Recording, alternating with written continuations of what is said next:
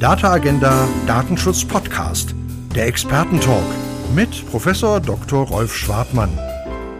Herzlich willkommen, meine Damen und Herren, zum Data Agenda Datenschutz Podcast unter der Überschrift Riesenzähmen der Digital Markets Act auf dem Prüfstand. Heute ist der 13.02.2023 und es geht um den Digital Markets Act. Das ist das Gesetz über digitale Märkte vom 14. September 2022. Der ergänzt das Wettbewerbsrecht und beschränkt in diesem Bereich die Macht marktbeherrschender Digitalkonzerne. Er wirkt ab dem 2. Mai 2023, enthält einen Verhaltenskodex für große Digitalunternehmen. Er enthält spezifische Regeln für sogenannte Torwächter. Und vor dem Hintergrund geht es darum, Riesen zu zähmen oder Taming the Giants. Unter diesem Stichwort blicken wir nun, nachdem wir schon in diesem Data Agenda Podcast mit Christian Henner Hensch auf den Digital Services Act geschaut haben, auf die zweite Säule der Plattformregulierung, den Digital Markets Act. Und das tue ich mit Frau Dr. Christina Oelke, die ist stellvertretende Justiziarin des VNetz, also dem Verband privater Medien und auch seit 2019 im Bereich Recht und Regulierung, unter anderem für das Urheberrecht und Wettbewerbsrecht im nationalen und europäischen Kontext zuständig. Und zuvor war die promovierte Juristin 13 Jahre lang Rechtsanwältin, Unternehmensjuristin im grünen Bereich. Das ist so das Wettbewerbsrecht, Juristen kennen das. Und im Recht der Informationstechnologie mit einem starken Schwerpunkt auf der Digitalwirtschaft. Herzlich willkommen, liebe Christina Oelke. Herzlich willkommen und äh, vielen Dank, freue mich. Ja, ich, ich freue mich auch. Ähm, wir haben ein spannendes Thema mit einer ähm, wirklichen Spezialistin ähm, uns ähm, vorgenommen heute. Ähm, am 10.02.2023 hatte der äh, Bundesrichter Peter Ahlgeier im 6. Zivilsenat beim Bundesgerichtshof zuständig für die Medien in der FAZ einen Beitrag unter der Überschrift Koordinaten verschieben sich. Und da ging es um die Zuständigkeiten der Medienpolitik, gerade auch vor dem Hintergrund von DSA und DMA. Und insofern glaube ich wirklich, dass äh, sich ähm, Koordinaten verschieben. Das Stichwort finde ich ganz interessant. Ähm, Frage an Christina Oelke beim DMA. Worum geht's? Das vielleicht vorab mal für die, für die Hörerinnen und Hörer. Ja, vielen Dank. Also in der Tat ist es so, dass wir Medienunternehmen immer stärker äh, von den europäischen und den Verordnungen tangiert werden. Und das gilt vor allem auch im Hinblick auf den Digital Markets Act. Das ist die zweite der EU-Verordnung, die Auswirkungen auf die Anwendung und die Durchsetzung der nationalen Regelungen mit Bedeutung für die Medienwirtschaft aufwirft. Und der DMA adressiert ein sehr wichtiges Thema, das vor allem für uns relevant geworden ist, nämlich die, ähm, dass einige wenige Akteure, die sogenannten digitalen Gatekeeper, wir kennen Google, Amazon, Microsoft, Meta und natürlich Apple, ähm, in ganz unterschiedlicher Ausprägung eine ja, überwältigende Marktmacht, kann man sagen, erlangt hat. Und äh, natürlich haben wir das europäische äh, Kartellrecht und das nationale Kartellrecht, aber leider zeigt die Zahl der Verfahren, vor allem die Länge der Verfahren in den letzten Jahren, dass eine wirkliche Disziplinierung von Big Tech durch Wettbewerbsrecht in den letzten Jahren nicht gelungen ist. Äh, wird, immer oft entgegengehalten, ja, dann sollte Europa doch noch innovativer werden, aber das ist ein bisschen einfach kurz gedacht. Diese großen Gatekeeper und Digitalunternehmen haben einfach mit ihren durchaus innovativen Produkten äh, so eine Macht errungen, dass sozusagen ein Vordringen von äh, Konkurrenz, von Wettbewerb ähm, in diese Märkte fast nicht mehr möglich ist. Und das tangiert uns Medienunternehmen ganz stark, weil natürlich diese Märkte, die digitalen Märkte vor allem auch Werbemärkte sind und auf diesen Werbemärkten ähm, die sind von uns für die Refinanzierung sehr, sehr wichtig. Und der Digital Markets Act, der soll sozusagen eine Art Agent, also es ist ja die zweite Säule dieses großen Digitalpakets der Europäischen Union und der soll das klassische äh, Kartellrecht ergänzen und sozusagen knüpft an die Regulierung an, die wir aus dem Telekommunikationsbereich kennen. Ja, ähm, genau. V viel, vielen Dank. Also das ist spannend, also gerade vor dem Hintergrund ähm, Bedeutung äh, für die äh, für die privaten Medien, aber natürlich auch insgesamt für die Digitalwirtschaft, gerade der Bezug zum Datenschutz. Äh, die Tech-Giganten, die machen sich ja im Prinzip auch ein ja, First-Party äh, äh, Datenschutzrecht in Anführungsstrichen und ähm, ja, wollen an der Stelle so ein bisschen ähm, für meine Begriffe darüber hinwegtäuschen, ähm, dass ähm, sie eine besondere Kundenbeziehung haben wollen und natürlich an der Stelle versuchen auch ähm, ja, Unternehmen, äh, die nicht in dieser Weise horizontal vernetzt sind, wie es jetzt zum Beispiel Google ist, so ein bisschen rauszugrenzen. Also insofern kann ich das gut verstehen, dass das sehr bedeutsam ist. Hm, vielleicht zum, zum Konzept des DMA, so in a nutshell. Äh, was sind die Grundzüge? Also was, was will das Ding? Äh, äh, wie ist der, der Status quo? Und ähm, ja, die Timeline, äh, so viel Zeit haben wir ja gar nicht mehr bis das äh, auch wirklich wirkt, ne, die materiellen äh, äh, Regeln. In der Tat. Ähm, der, das Konzept des DMA, im Grunde ist der DMA eine asymmetrische Regulierung. Ne? Die DSGVO, das ist ja mal ein schönes Beispiel, die gilt ja für alle.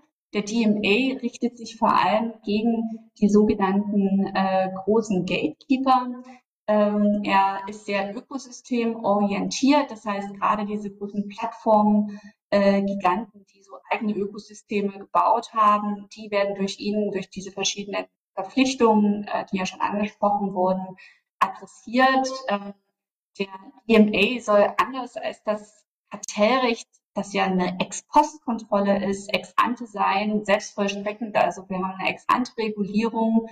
Äh, insofern spricht man manchmal von einem Paradigmenwechsel auch. Ähm, er sieht vor, ähm, es ist ein Dialog zwischen Regulierung und den Gatekeepern. Und ähm, in diesem Dialog, der im Übrigen auch jetzt schon angefangen hat, weil natürlich vorm Inkrafttreten des TMA schon erste Gespräche auch zwischen der Kommission und den äh, möglicherweise betroffenen Unternehmen stattgefunden hat. Ähm, äh, er sieht halt vor, dass verschiedene Eingriffsbefugnisse äh, die der Kommission obliegen, und insgesamt soll der DMA eine sehr dynamische Regulierung sein. Wir kennen es ja aus dem Kartellverfahrensrecht und das hat ja relativ hohe Hürden. Wir brauchen die Bestimmung eines Marktes, wir brauchen den Nachweis des Missbrauchs einer marktbeherrschenden Stellung. Das ist relativ langwierig und das erspart uns der DMA. Das ist ein großer Vorteil, indem Katalog von insgesamt 18 Verpflichtungen festgelegt worden sind, die im Grunde die bisherige Rechtsprechung und bekannte Unarten dieser großen Gatekeeper spiegeln und die sind festgelegt und müssen quasi ja, äh, eingehalten werden. Also im Grunde findet schon jetzt anhand des Textes eine Compliance-Prüfung bei den Unternehmen statt. Mhm. Ja, das ist ein wichtiger Hinweis, glaube ich, ne, dass man sich natürlich darauf ähm, jetzt schon einstellen muss, das auch schon umsetzen muss. Ähm, und ähm, finde es auch interessant, also im Vergleich zur DSGVO in der Tat, ne, der wird ja vorgeworfen, ähm, dass sie auch für die großen Tech-Giganten, die Datengiganten, Facebook und Co. Äh, äh gelten soll, aber bei Licht betrachtet äh, äh, natürlich äh, ähm, die über die Bußgelder äh, ja so ein bisschen lachen fast, ne, die sie äh, schon bekommen haben und ansonsten überproportional halt die kleinen äh, äh Unternehmen oder die kleineren Unternehmen getroffen werden. Und ähm, ja, das macht man ja in der Tat jetzt äh, bei diesem äh, Recht für, äh, für die Gatekeeper, für die Großen anders. Da sind ja wirklich in der Tat aufgrund ihrer besonderen Stellung nur, nur die adressiert. Ne? Und jetzt gibt es genau. natürlich auch schon ähm, Stimmen, äh, die sagen, ja, jetzt hat die Kommission vielleicht äh, mit dem DMA das Rad neu erfunden oder neu erfunden ähm, äh, wollen. Äh, was, was bleibt denn vom Kartellrecht übrig? Und, und wie wird sich das künftig das Verhältnis zum, zum nationalen Recht gestalten? Gibt es jetzt ein besseres Wettbewerbsrecht durch den DMA, ähm, das jetzt das ähm, Level Playing Field, also die gleichen einheitlichen Verhältnisse für alle schaffen soll? Das wird abzusehen sein. Also das Kartellrecht ist sicher besser als sein Ruf, aber es ist immer eine Frage der Durchsetzung ähm, von Regeln. Und Sicher ist es wichtig, der DMEA spiegelt ja eine Entwicklung wider, die wir weltweit beobachten. Ja, unter der beiden Regierungen werden zahlreiche Rechtsakte und Untersuchungen durchgeführt. Die ähm, australische Kartellbehörde ist schon seit vielen Jahren sehr aktiv. Die Ähm, äh, CMA in UK ähm, äh, ist wirklich an der Forefront der Kartellrechtsdurchsetzung und das zeigt sich eine Entwicklung hin zu Ex-ante-Regulierung, weil man einfach ähm, Schritt halten muss ähm, mit sozusagen dem Vorsprung der Technik und der Vorsprung der digitalen Gatekeeper, weil ansonsten vom Markt nicht wirklich viel übrig bleibt. Ähm, und diesen Schritt halten, das wurde halt aufgegriffen. Ähm, äh, Frau Vestager hatte immer gesprochen von Lightning Speed beim Aufsatz, bei dem Trilog und bei der Umsetzung des DMA. Das ist in der Tat bemerkenswert. Das ging relativ schnell durch und ich äh, habe sozusagen ja noch eine kleine Hausaufgabe auf zum, zum Zeitlauf. Also ähm, und dann sage ich auch gleich noch was zum zum Verhältnis zum nationalen Recht. Also wenn wir uns den Zeitlauf angucken, äh, Im Moment äh, ist es so, der DMA, der wurde veröffentlicht letztes, letzten Oktober. Am 1.11. ist er in Kraft getreten und wie du schon sagtest, am 2.5.23 ist er anwendbar. Und äh, bis spätestens Juli müssen die Gatekeeper, die sogenannten Torwächter, Infos an die Kommission liefern, ob sie bestimmte Kriterien, die sozusagen Artikel 3 des DMA ähm, ihre Stellung definieren, erfüllen. Und dann wird im, haben wir einen heißen Sommer vor uns, dann kommt es nämlich zur Benennung der Gatekeeper, ähm, die dann diese Verpflichtungen einhalten müssen. Mhm. Bei einigen Unternehmen ist völlig klar, also ich meine, Google und ähm, ähm, Google und Meta werden darunter fallen, ähm, Apple sicher auch und ähm, ähm, aber es gibt natürlich auch Plattformen wie zum Beispiel Twitter, über die wir vielleicht dann auch mal sprechen können, weil es ja ein ganz hoch umstrittenes Unternehmen im Moment ist, die sozusagen da gewisse Schwellenwerte noch nicht erreichen. Und äh, für die ist dann, da ist dann die Frage, und da kommt sozusagen, schließen wir den Kreis zur Frage, was ist mit dem normalen Kartellrecht?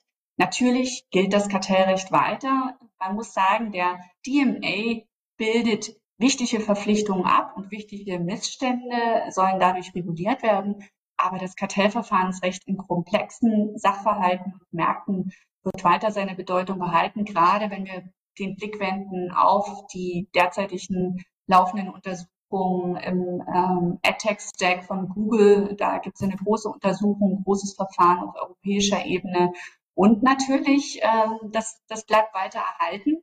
Ähm, äh, charmant und wichtig wird, äh, wenn wir den Blick wenden auf das Verhältnis zum nationalen Recht. Das ähm, war nicht ganz trivial im Rahmen der ähm, Trilogverhandlungen.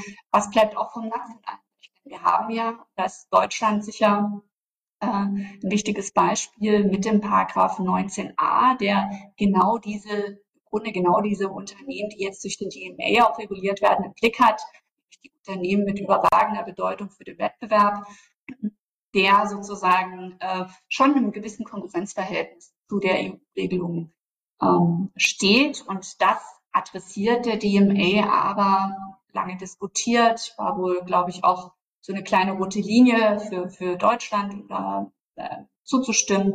Ähm, das Verhältnis zwischen nationalem und EU-Recht ist im äh, DMA sehr, sehr genau reguliert und im Grunde kann man es runterbrechen, dass nationale äh, Gesetzgebung im Bereich des Kartellrechts weiter möglich ist, auch Artikel 101, 102 äh, sind weiter anwendbar, natürlich, aber sozusagen es soll auf Basis von Kartellrecht, herkömmlichen Kartellrecht, sollen keine Entscheidungen erlassen werden, die dem DMA zuwiderlaufen, sofern sozusagen die gleichen Adressaten ähm, äh, damit gemeint sind. Und das ist sicherlich auch, sicherlich auch sinnvoll, weil wir wollen ja keine widersprechenden Entscheidungen und es ist sicher auch ein effizientes Verfahren, weil am Ende äh, ist es eine Luxusdiskussion, welches Recht ist anwendbar und welche Behörde möglichst äh, kann hier ähm, in, da in den Angriff gehen, weil wir haben ja ein Backlog an Verfahren, wir haben eine Reihe von Missständen, wenn man den Blick nach Deutschland wendet, äh, das Bundeskartellamt ist ja sehr aktiv auf Basis des 19a, den ich angesprochen hatte.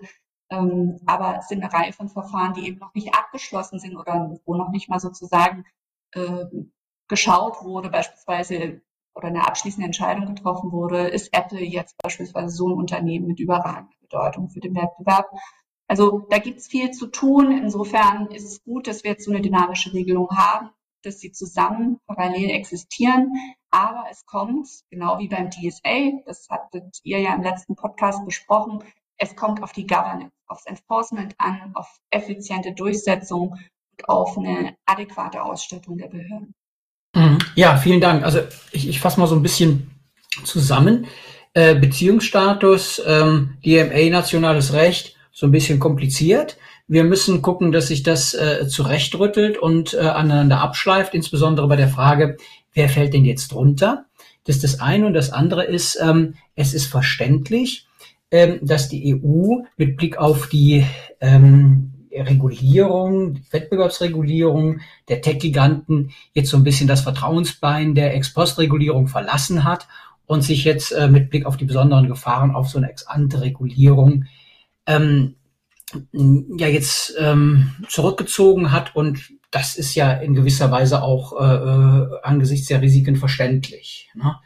Absolut. Ähm, du, du sagtest vorhin auch noch ähm, äh, das Rad neu erfunden. In der Tat gab es da diese Diskussion rum. Man hätte ja sozusagen auch sagen können, warum machen wir das den, die Durchsetzung von Kartellrecht nicht effizienter? Warum äh, so wie es ursprünglich angedacht war, das sogenannte New Competition Tool, warum wird das nicht auf Basis ähm, von, von Artikel 103 AUV äh, implementiert. Diese Entscheidung ging auch im Hinblick auf die Binnenmarktregulierungskompetenz Artikel 114 äh, damit einher. Da gab es viele Diskussionen. Ich glaube, am Ende wollte man eine schnelle Regulierung treffen. Ähm, ob sozusagen das entscheidend wird das Ergebnis sein, dass man da einigermaßen mit schnellen äh, mit einer schnellen Regulierung ähm, wieder so ein Level Playing Field für die Märkte schafft, weil die Luft wird immer enger und natürlich entwickeln sich diese Unternehmen auch weiter, bieten neue Produkte an und ähm, es wird wichtig sein für die restlichen Marktteilnehmer, dass hier sozusagen auch gute Kontrolle stattfindet, eben dieses neuen DMA. Ja, Prima, dann lass uns doch mal vielleicht so ein bisschen einsteigen ins Detail der, der, der neuen Ex-Ante-Regulierung. Ne? Also ähm, was, was gibt's denn für, für, für einen Pflichtenkatalog für die, für die großen Gatekeeper? Gate, Gatekeeper? Hm, ich, ich, ich sag mal ein paar, ein paar Stichworte einfach, werfe ich mal in den Raum. Datenbündelung und Datenzugang, mhm. Bezugspunkt DSGVO, neutrale Geräte, neutrale Vermittlung, Stichwort App Stores, ein zentraler Punkt. Dann das Ranking ne, der äh, äh, Nennung und Transparenz bei der Online-Werbung. Das sind so die Sachen, die mir auf, äh, auf Anhieb einfallen, die ähm, ja, intensiv diskutiert äh, wurden und werden. Siehst du das genauso?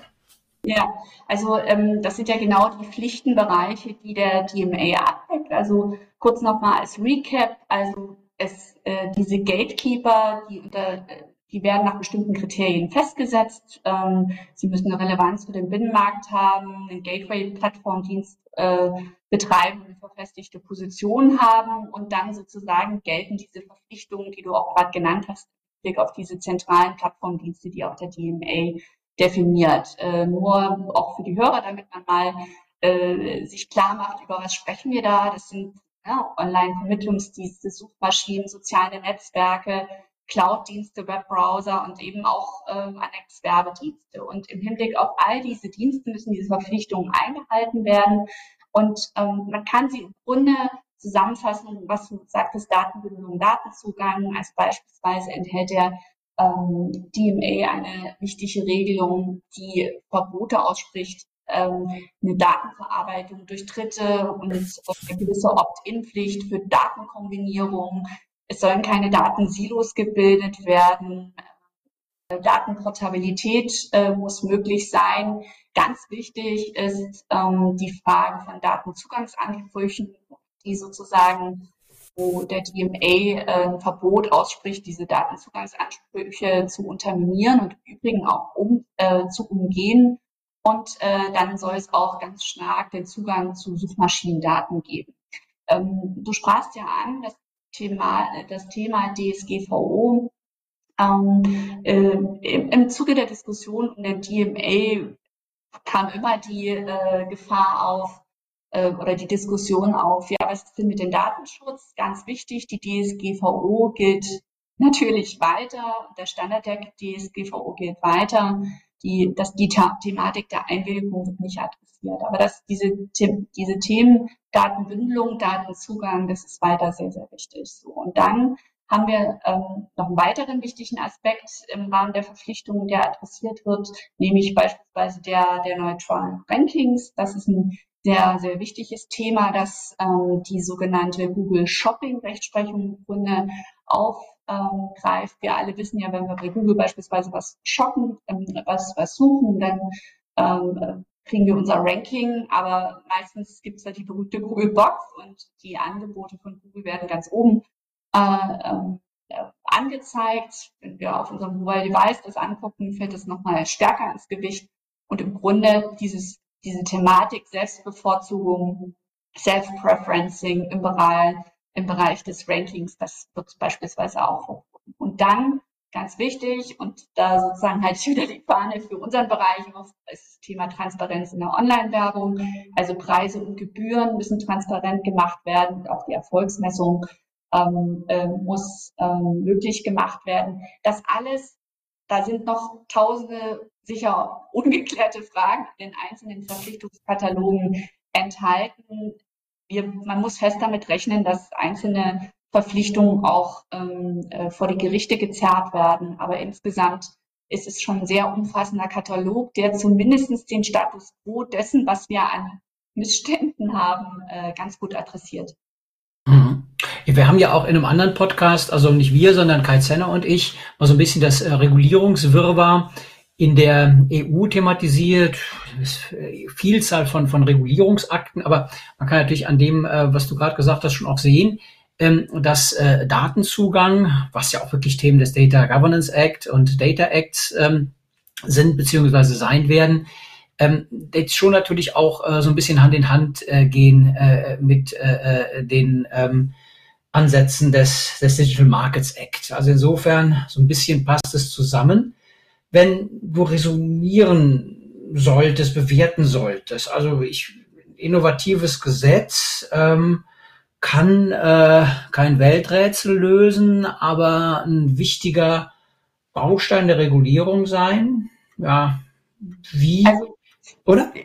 Also für uns ist äh, für uns ist sozusagen diese beispielsweise Verbot der Datennutzung von im Wettbewerb ähm, im Wettbewerb mit gewerblichen Nutzern. Der ist, ähm, das ist ein total wichtiges Verbot und natürlich kann man immer sagen, äh, äh, dann produziert doch bessere Inhalte etc. Aber ähm, man muss einfach sagen, diese großen Gatekeeper und diese Ökosysteme müssen sich halten, müssen sich ans Datenschutzrecht halten, dürfen nicht darüber hinausgehen ähm, und sind einfach völliger Closed Shop und der wird halt ein Stück weit durch diesen DMA aufgebrochen. Das entbindet nicht von weiterer Innovation, aber ähm, das eine geht nicht ohne das andere. Also nicht ganz unzufrieden äh, mit der Regulierung, höre ich daraus.